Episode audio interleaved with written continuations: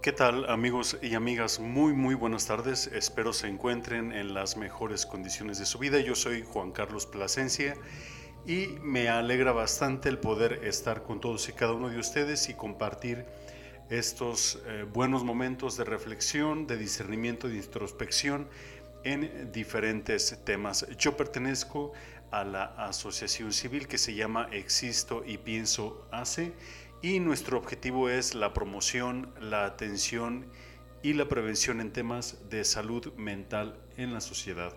Y te invito para que puedas darle like a nuestra página de Facebook que es Existo y Pienso Hace o también que visite nuestra página de internet que es www.existoypienso.org.mx o también puedes enviarnos un mensaje de WhatsApp a nuestro número 33 22 30 09 29.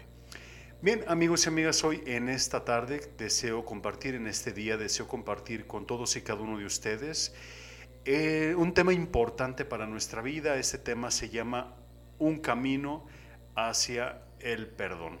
Y bueno, pues en primer lugar voy a desarrollar esta temática en diferentes puntos. El primero es una introducción el segundo es, voy a hablar sobre las emociones y los sentimientos en la vida humana. El tercero, voy a hablar sobre los niveles de la vida psíquica. Después voy a desarrollar el siguiente punto, el cuarto punto, eh, que lo he llamado, qué es y cómo se gesta una herida emocional. Y voy a cerrar este primer bloque de este tema que voy a desarrollar porque lo voy a lo voy a ir llevando a cabo en diferentes, en diferentes etapas y voy a cerrar este primer bloque con un ejercicio de amor y recuperación. Bien, eh, amigos y amigas, vamos a, a, comenzar, vamos a partir sobre este tema tan importante en la vida de todos y cada uno de nosotros. Hay temas que en el día a día están presentes en la vida social como personal y que son no solo de interés, sino también de gran importancia por asumir como el arte, la política, la economía, la religión, la educación, la democracia, la espiritualidad, entre otros. Y uno que yo considero que tiene que ver con este último es el de el perdón.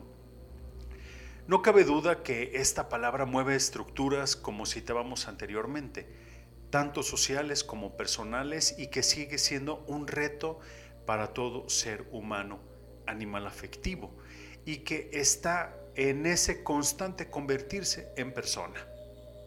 En el caminar del desarrollo humano en cada una de sus etapas, la persona que no desea pasar desapercibida busca elementos que permitan ser cauces para alcanzar los anhelos planteados del devenir de la existencia como es el sentido de la misma y, por ende, el tema que nos ocupa en cuestión es un elemento fundamental en la propia existencia.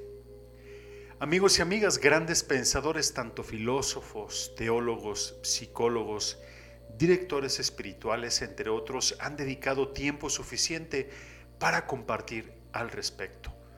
Con sus propuestas y experiencias proponen caminos para alcanzar la liberación anhelada ante los acontecimientos que se involucran para otorgar el perdón o el autoperdón. Por tanto, definimos o entendemos por perdón como el movimiento afectivo en el cual el rencor o el deseo de venganza ceden a la paz interior como exterior. También se define como la solicitud o el otorgamiento de la remisión de una falta u obligación.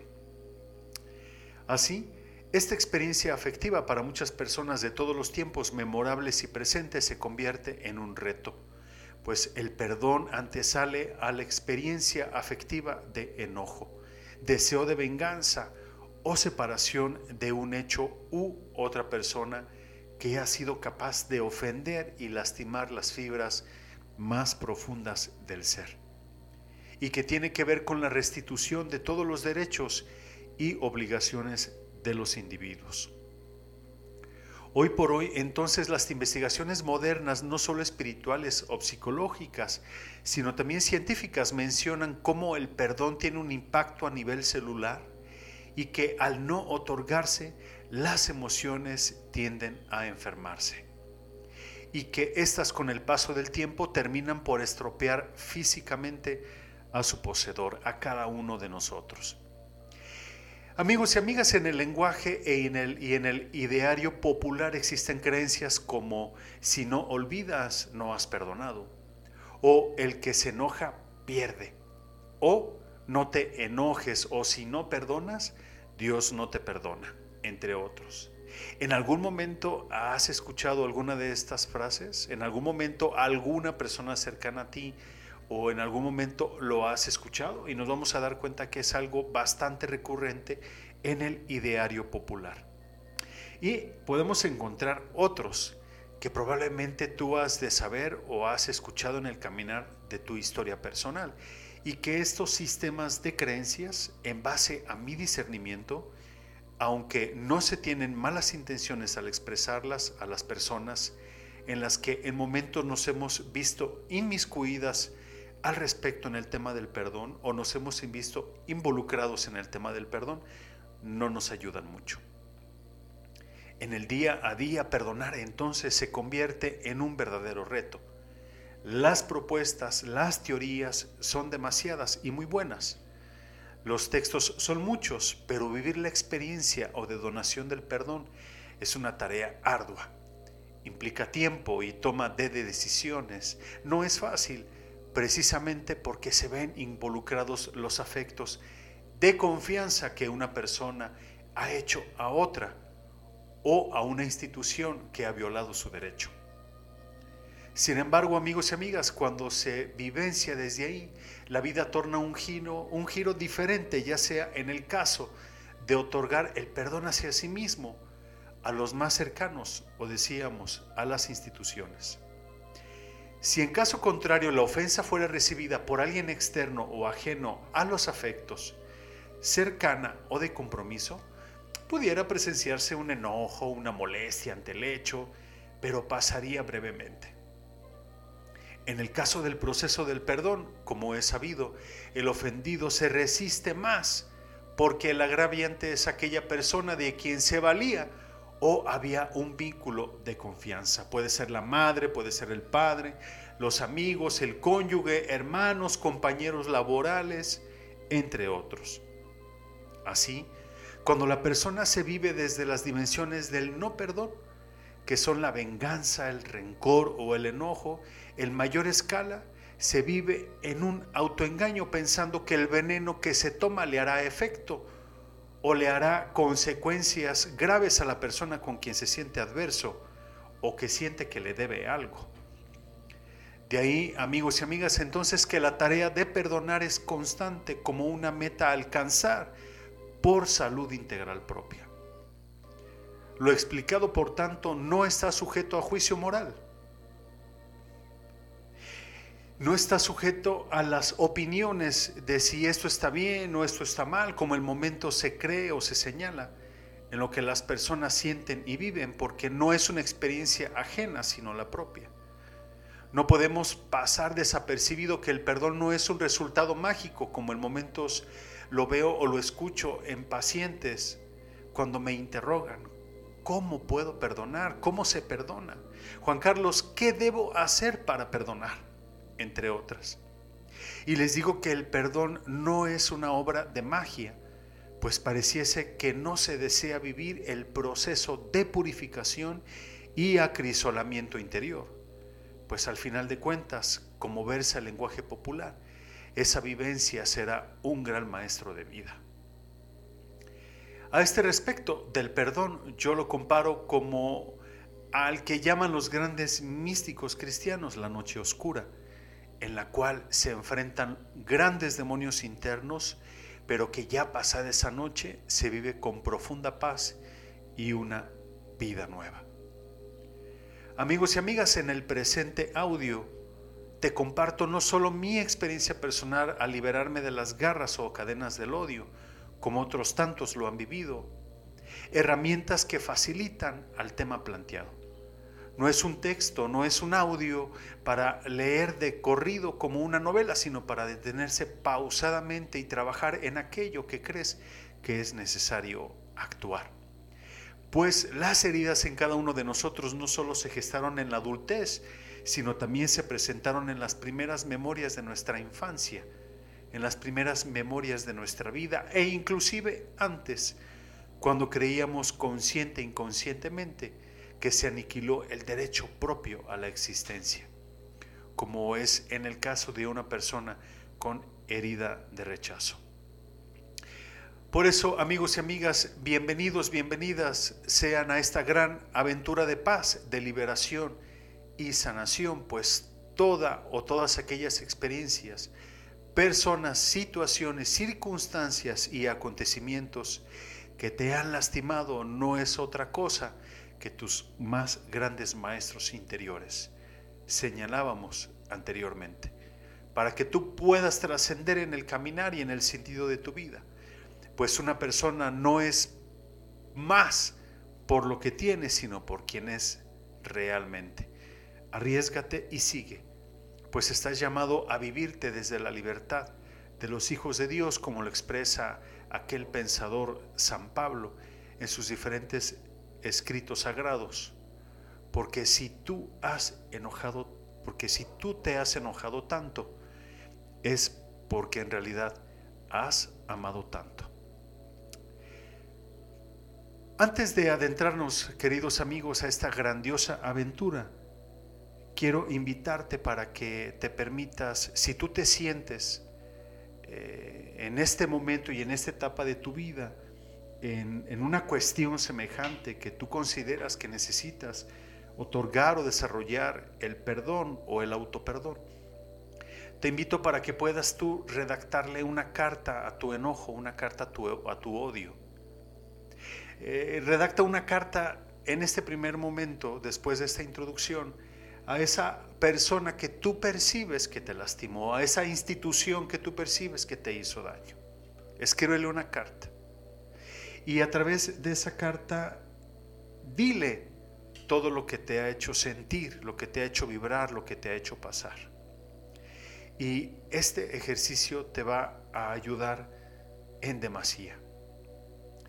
Después de que tú hayas hecho esta carta, si tú lo ves pertinente, si tú lo ves necesario, Ahora yo, eh, yo te invito a que te puedas plantear eh, las siguientes preguntas. ¿Qué parte en ti hizo ruido y te llamó la atención de lo que tú escribiste? ¿Cuáles fueron tus reacciones físicas ante esa lectura en ti, ante esa escritura en ti? ¿Qué tiene que ver contigo? Ahora deseo invitarte a que si tú estás en proceso de sanación, redactes tu propia carta a los que sientes sin temor a enfrentarte a ti mismo, como decíamos hace un momento. De manera que al redactar esta carta tú puedas entonces eh, darte cuenta de qué es de lo que tienes que trabajar, qué elementos descubres para intervenir en ellos y de qué manera. ¿A qué te comprometes contigo? Para responsabilizarte no solo en tu sentir, sino también para generar bienestar en tu propia vida.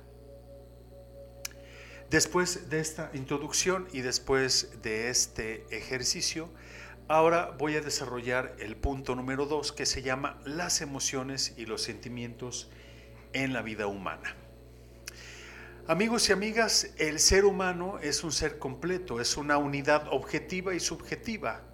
La primera porque es en sí una sustancia irrepetible, insustituible, y en la segunda porque lo que vive, piensa y siente, que es su realidad, está sujeto a sus experiencias. Por tanto, en este ser de unidad mente, alma, cuerpo, las vivencias afectivas emociones y sentimientos tienen un campo o nivel importante, pues su visión personal, su visión física, social y espiritual se ve afectado, ya sea para bien o para mal en su propia realidad. Por ello se entiende por afectividad a la capacidad de reacción y cuyas principales manifestaciones serán las emociones y los sentimientos. Ante ello, el estudio de la afectividad, amigos, parece presentar dificultades insuperables debido a su presunta naturaleza esencialmente subjetiva. Si la afectividad se entiende exclusivamente como una modificación de la autoconciencia del sujeto, es decir, si un afecto puede ser correctamente entendido solo como yo lo siento, cuando estoy en determinado estado de ánimo, entonces su análisis objetivo parece imposible. Pues esto implica un adentrarse más en ello que es un simple sentir, sino en todo el conjunto de elementos que reúnen para que la persona sienta. Por tanto, no solo en el campo efectivo son las consideraciones, las situaciones de corte psicológico, sino también por las diferencias culturales e históricas de corte sociológico. Por tanto, no es difícil contrastar que a lo ancho de las diversas culturas y a lo largo de la historia occidental hay una variación en el modo en el que los sujetos viven la afectividad. La manera en la que vivimos las emociones y los sentimientos en nuestra cultura en México o en Occidente, en Latinoamérica, es totalmente diferente a la manera en la que lo vive Oriente. Por ejemplo, nosotros bien sabemos que nosotros los mexicanos, los latinos, somos más afectivos, más de confianza, más de cercanía. Eh, en otros países, por ejemplo en Rusia, esto no, no, no es inconcebible, el ser afectivos, el ser tan cercanos son personas de carácter y de estructuras más frías, porque así es su naturaleza, así es su cultura.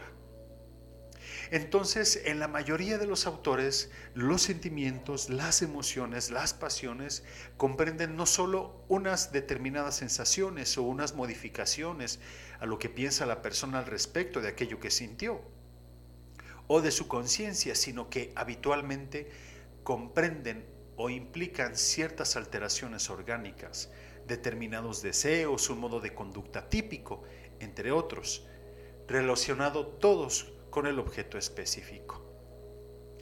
Así, por ejemplo, cuando la persona se manifiesta con ira o enfado, no solo están ciertas sensaciones más o menos atípicas, sino que quien se enfada por algo o alguien palidece, enrojece, se le enciende la mirada, aumenta el ritmo cardíaco, se manifiesta rígido, se eriza la piel como un fuego o calor interno, manifiesta deseos agresivos, etc. Habitualmente experimenta cómo aniquilar algo o a alguien y suele realizar una conducta para liberar lo que siente como gritar, perder la postura, golpear, etcétera. Ante ello, amigos y amigas, vemos pues cómo las emociones y los sentimientos en la vida humana son de gran relevancia y que por tanto educarnos en conocerlas y convivir con llamarlas por su nombre sea la forma más adecuada, de manera que éstas permitan una mejor construcción humana y no en su propio detrimento. Ante ello, cuestiónate, ¿Conozco en lo posible mis emociones y los sentimientos? He sido educado en ello de manera que su fuerza me sirva para desarrollarme como persona humana. ¿Qué emociones y sentimientos obstruyen mi desarrollo personal y por qué? Y te invito para que puedas responder estas preguntas sobre este punto 3, que es precisamente las emociones y los sentimientos en la vida humana. Ahora, amigos y amigas, voy a desarrollar este punto, este tercer punto que se llama los niveles de la vida psíquica. Quizá tú te preguntarás, oye Juan Carlos, pero ¿por qué estás desarrollando estos temas? ¿Qué tienen que ver con el proceso del perdón? Muchísimo, porque es lo que antesala en la propia historia de la persona, lo que se dio, lo que recibió de manera consciente e inconsciente, de manera consciente e inconsciente, es esto. La historia de emociones y sentimientos, los niveles de la vida psíquica, pero eh, yo quise señalarlo porque estoy partiendo de estos elementos teóricos para poder entender a posterior cómo es que nuestras emociones y nuestros sentimientos se enferman y que desarrollamos en este caso el tema del perdón. Es por eso que es muy importante lo que yo estoy desarrollando en esta primera parte, en este primer bloque, sobre el tema un camino hacia el perdón, abriendo precisamente desarrollando la introducción, hablando sobre las emociones y los sentimientos en la vida humana y hoy hablando en este momento, en este punto, sobre los niveles de la vida psíquica.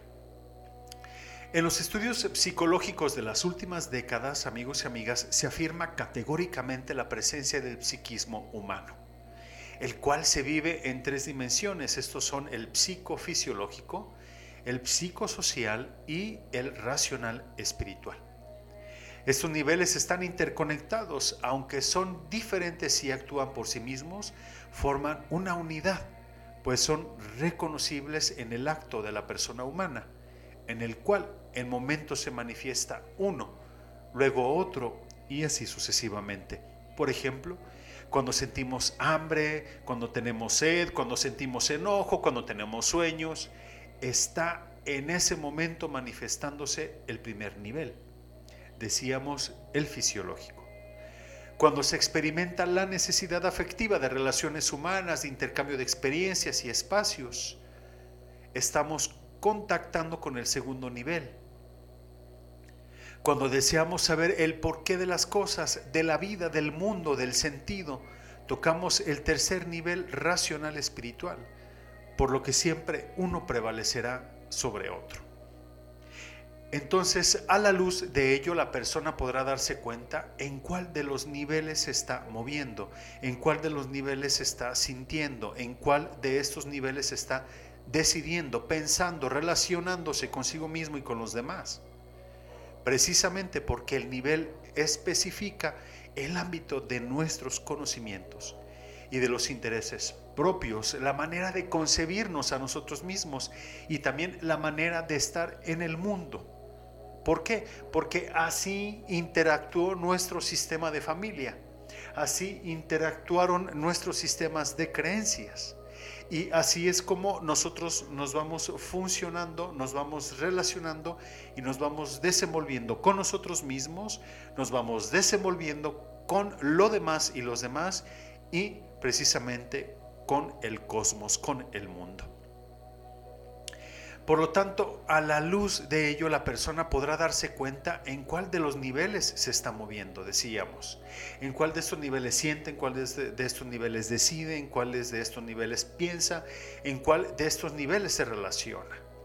Precisamente porque el nivel especifica, decíamos, el ámbito de nuestros conocimientos y de los intereses propios la manera de concebirnos y de estar en el mundo. De ahí se desprende la pregunta personal y que te invito a responder como sueles hacerlo sinceramente. En mi día a día, ¿en cuál de estos niveles me muevo más? ¿Cuáles son las emociones, los sentimientos? ¿Cuáles son las actitudes? ¿Cuáles son las reacciones o los, comportamientos que asumo ante el descubrimiento del nivel en que me muevo ordinariamente? ¿Qué puedo hacer responsabilizándome de mí para generar cambio en mi desarrollo personal, integración en mi desarrollo personal, de manera que estos me permitan trascender mejor? ¿Cuál será el impacto positivo en mí y mi entorno al generar cambios propios? Por tanto, en la medida en que la persona se descubre humana, y busca dar cauces adecuados a sus anhelos de trascendencia, puede ésta trascender mucho mejor. Esto no quiere decir que los otros niveles desaparezcan y no se vayan a presentar, pues van a estar ahí latiendo constantemente, amigos y amigas, solo que ahora la perspectiva de vida es más integral, se sublima. Sublima significa se hace sagrado, hacer sagrado, lo que siente, quién es, de ser un animal o de reaccionar como un animal. Ahora es una persona humana. Esto no quiere decir que esté mal, sino que no se ha desarrollado o integrado los tres niveles.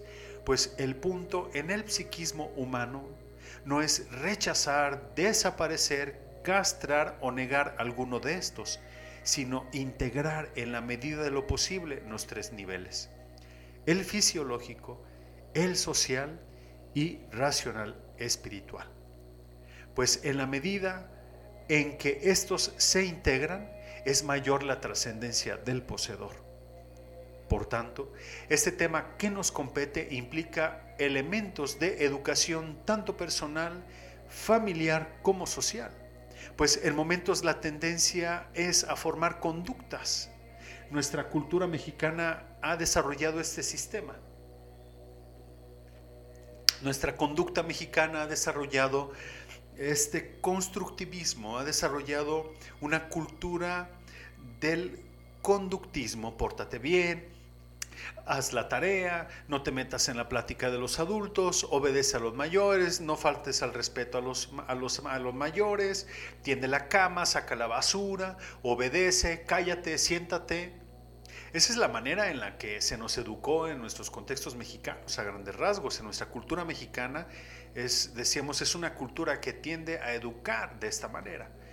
Pero me gustaría que quedara claro, amigos y amigas, que esto no es educación, esto es formar conductas en una persona, en un sujeto. La palabra educación viene de la palabra latina educere, que significa sacar afuera lo que la persona es, o también se puede traducir como conducir. La educación entonces implica la vivencia y las experiencias con los valores, porque los valores generan convicciones, amigos y amigas. Eh, la conducta ah, genera eh, precisamente, eh, para dar un ejemplo, genera este estereotipo de vida. Por ejemplo, la persona llega puntual a su trabajo, no puede ser en algunos casos no por el arte de la puntualidad, por el gusto de ser puntual, sino porque si no llega puntual le van a quitar ese bono, el bono de puntualidad. Y entonces al quitarle ese bono de puntualidad afecta precisamente sus ingresos económicos. Pero entonces imagínense qué nivel de conciencia estamos desarrollando. El niño entonces adopta en muchos momentos estos esquemas porque si no hace la tarea no va a salir, porque si no se porta bien no va a tener fiesta de cumpleaños, porque si no hace lo que le indica el niño Dios no le va a traer juguetes. Y conductas, conductas, conductas. Entonces tenemos personas muy bien portadas, eh, porque en momentos, ah, en ese introyecto, ¿verdad? Pórtate bien cuando le decimos a los niños o a los hijos, el padre y la madre, y pórtate bien pero en momentos para el papá a lo mejor o para la mamá no queda claro qué es portarse bien, pero si para el progenitor, para el padre, para la madre, no queda claro qué es portarse bien, pues menos para el niño. Portarse bien no significa o no debe entenderse como dejar de hacer algo mal, sino que portarse bien, quiero darle esta, quiero darle esta interpretación, es, mm, es eh, vivir de acuerdo a tus valores. Eh, no, no solamente a dejar de hacer una travesura. No, educar es, eh, no puedes, eh, en este momento no es adecuado brincar aquí, pero sí puedes brincar acá. Y no solamente es que el niño brinque, sino inclusive el padre o la madre o los educadores brincan con el niño.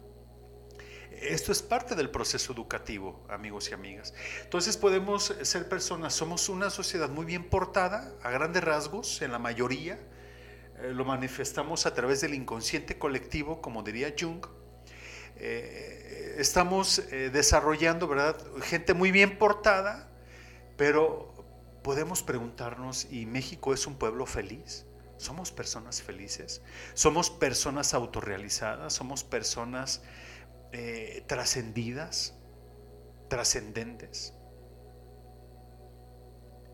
Porque si en realidad fuésemos como comunidad, como sociedad, una, eh, trascendentes, como personas trascendiendo, entonces eh, desarrollaría, las enfermedades vendrían cada vez menos, tendríamos menos conflictos sociales, pero parece que vamos a cada, aumentando en los conflictos sociales, vamos desarrollando más enfermedades.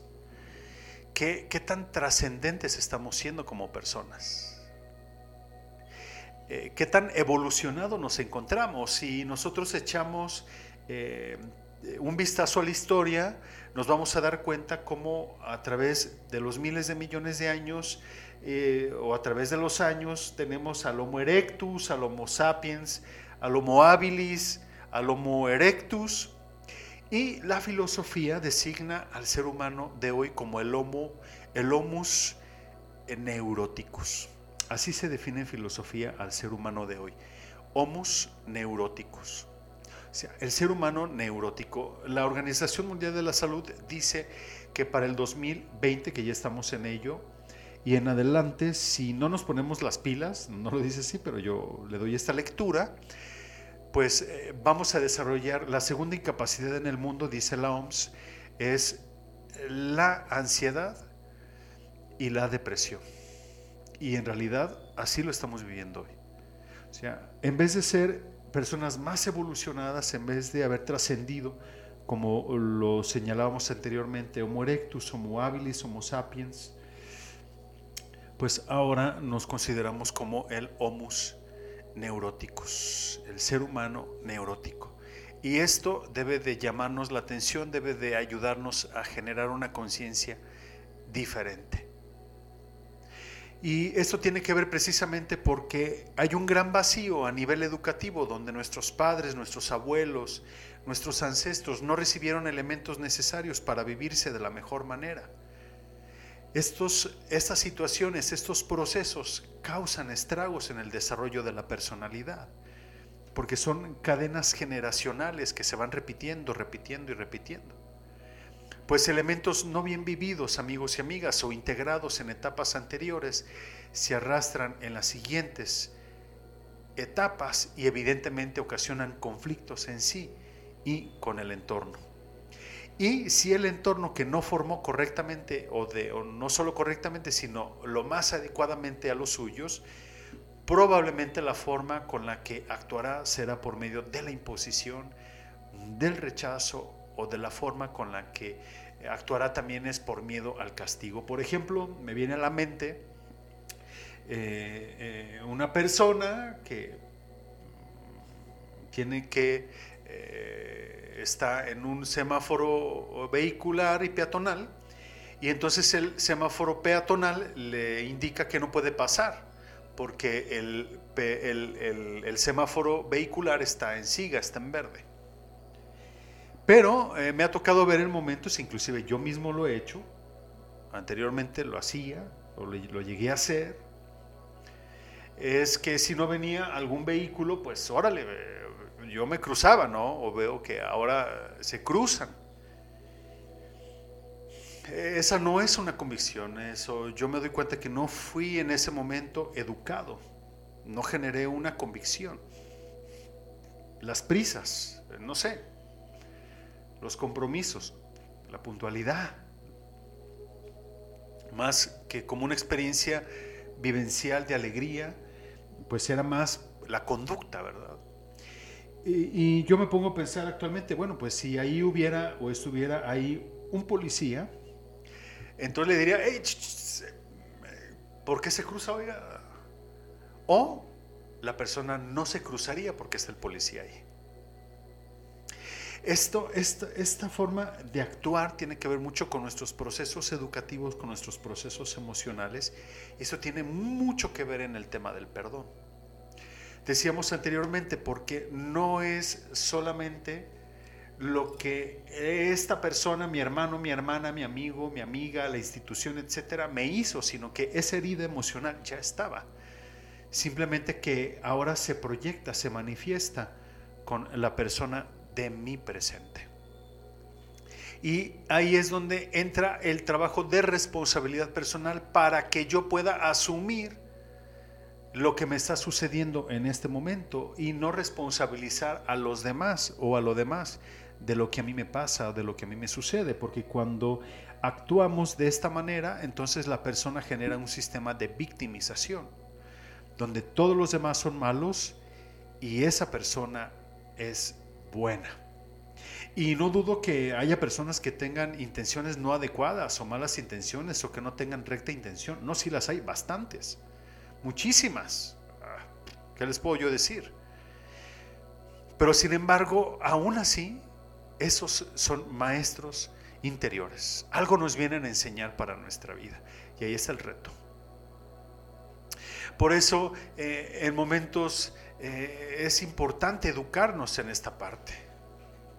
Pues estos elementos no bien vividos, amigas y amigas, integrados en etapas anteriores, decíamos, eh, se arrastran a las siguientes y evidentemente ocasionan conflictos en sí y en el entorno. Por lo tanto, estamos invitados a no actuar por imposición, porque nos castigan o porque nos van a rechazar, porque no se portó bien o no, o no hizo lo correcto o lo que moralmente era lo, lo correcto. Pues la reacción del entorno, en vez de construir en el cambio o desarrollo integral del individuo, reforzará negativamente el desorden que se formó y que termina de rechazar. Por ejemplo, en el caso de la formación en la sexualidad, que el momento sigue siendo un tabú para muchas personas, para familias o instituciones. Eh, se ejecuta de manera concreta y en momentos no se tardará en castigar, en sancionar, eh, en recriminar semejantes hechos. Podemos decir en el caso de, de las relaciones prematrimoniales o de relaciones antes del matrimonio. Eh, pues, en vez de sancionar a la hija o al hijo por el acto como tal, es, es acercarse como padres, como madres, como amigos, a ese mundo interior de esa persona y ver qué es lo que está manifestando a través de esa conducta, a través de esa situación eh, sexual. O por ejemplo también puede ser en el guachicolero, en el corrupto, en el delincuente, en sus diferentes formas y en sus diferentes manifestaciones. O sea, el conflicto no es solamente el, el corrupto, sino qué ha sucedido en la vida de tal persona que a través de la corrupción está manifestando tal cosa. ¿Qué ha sucedido en mi propia vida que a través de estas emociones y de estos sentimientos que yo siento, ¿Qué ha sucedido en mi vida? ¿Qué ha pasado? Me está generando, me está llevando a vivir lo que, lo que siento en este momento. Por eso es que estamos invitados a, desarrollar nuestras estructuras anquisoladas y sistemas de creencias para generar sujetos, para generar personas mayormente integradas. Por lo que cuando no es así, termina la persona misma por enfermarse como sucede en el día a día de las personas y que absolutamente nadie estamos exentos. Por eso la invitación es trabajar constante, constante, constantemente en nosotros mismos para trascender, para evolucionar. Eh, en nuestras diferentes culturas y en nuestras diferentes formas de expresión de vida, por ejemplo, en el cristianismo le llamaremos santidad, en el hinduismo, en el budismo se llamará iluminación en fin, estamos invitados a trascender en el día a día. Por eso ahora te invito a que puedas responder las siguientes preguntas. ¿Cuáles han sido las estructuras emocionales que se utilizaron en tu casa? ¿Y qué afectaron ya sea positiva o negativamente tu desarrollo personal? ¿Qué mensajes consciente o inconscientemente recibiste de ser tú mismo o de ser tú misma? ¿Recibiste por medio de tus padres, sus superiores, una formación que te haya permitido desarrollarte de una manera más integral como persona humana? Si no, ¿y por qué? Si no fue así, ¿qué puedes hacer tú para regenerar de una mejor manera tu psiquismo humano? Por tanto, amigos y amigas, probablemente te preguntarás qué tiene que ver lo señalado con el tema del perdón y yo te respondo que mucho. Pues desde aquí es como se van formando en la personalidad del individuo las heridas emocionales afectivas. Cuando la persona en sus diferentes manifestaciones de su, de su psiquismo humano no fueron satisfechas, por ejemplo, cuando no se le amó por quien era, sino por lo que hacía. Cuando no se le reconoció, cuando no se le valoró, cuando no recibió el lugar que merece, cuando no fue correspondido o correspondida en sus memorias de infancia, cuando no se le tomó en cuenta, cuando la persona vivía en zozobra emocional o inclusive económicamente, cuando fue rechazado, cuando fue humillada la persona, cuando fue abandonada cuando se le criticó o se le burlaban de esa persona constantemente o se le etiquetó de cierta manera, entre otras. Esto tiene que ver, amigos y amigas, con el proceso del perdón. Pues la persona se empodera de enojo al no expresar su reclamo. Pues este es el paso necesario para perdonar. Pues en el reclamo, como lo veremos más adelante, se exige la restitución del derecho violado o del derecho robado. Si tú has odiado tanto, es porque has amado tanto. Amigos y amigas, en este momento quiero invitarte para que podamos hacer una experiencia, un ejercicio de amor y de recuperación.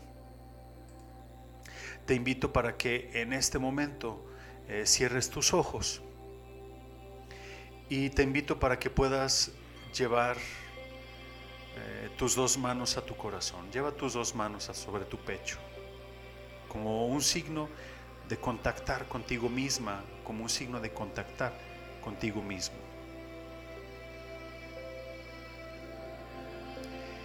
Y te invito para que tomes conciencia de tu respiración Toma aire profundamente, toma una posición cómoda para que puedas fluir, para que puedas permitirte vivir esta experiencia pequeña y sencilla, pero que puede ser un ejemplo para que tú puedas practicarlo, practicarlo en esa experiencia de amor y recuperación.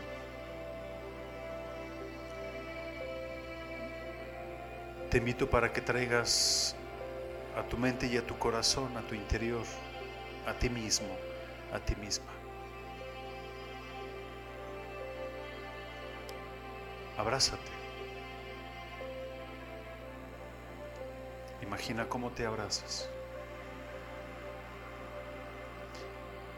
Te invito para que a través de esta experiencia, de este momento, puedas ofrecerte a ti mismo y a ti misma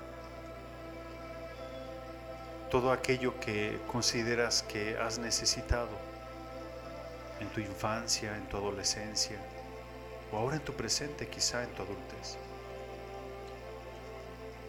Quizá cuando no te sentiste valorado, valorada, reconocido, reconocida.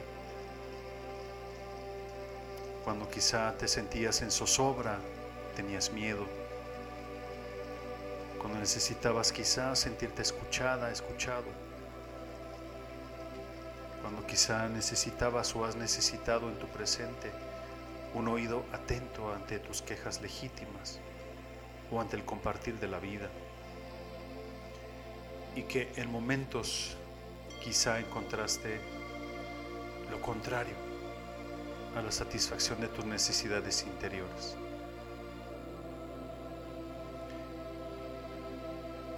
Te invito para que te permitas liberar eso que hay en ti y que tú consideras que no te deja avanzar. Permítete vivir en ese dolor. Permítete liberar esa tristeza, ese enojo, esa rabia. Si surgen en tu interior esos deseos de llorar, permítetelo. No lo impidas.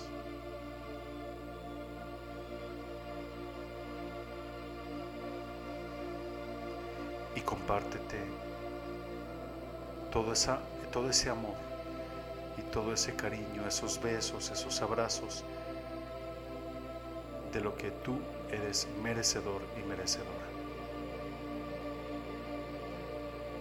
Atendiéndote, acompañándote desde una experiencia de amor y recuperación por ti mismo, por ti misma.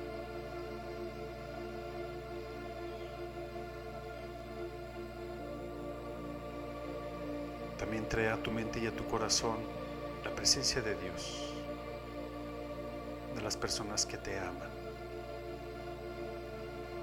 que te quieren.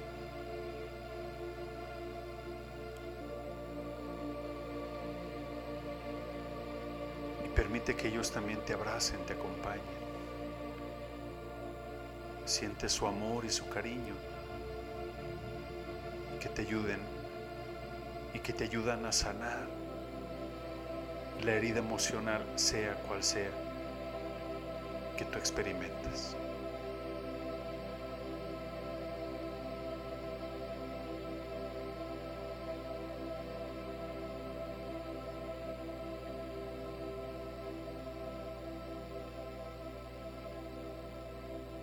Continúa dándote amor, cariño.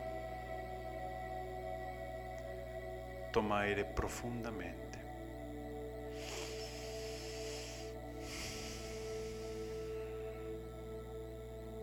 Y agradece este momento.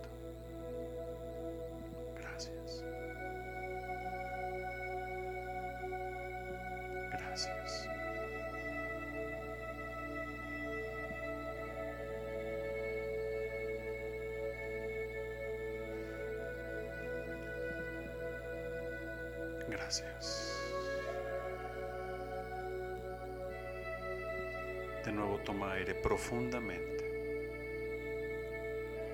y exhala lentamente por tu boca.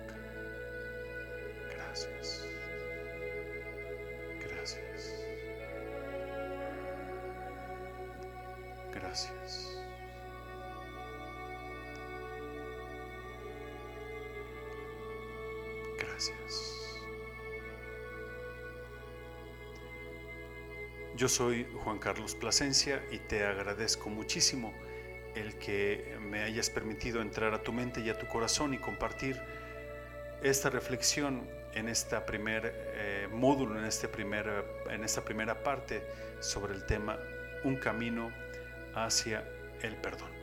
Y te invito si tú gustas y si tú quieres puedes darle like a nuestra página de Facebook que es Existo y Pienso Hace 33 22 30 09 29 o visitar nuestra página de internet www.existoypienso.org.mx. Paz y bien.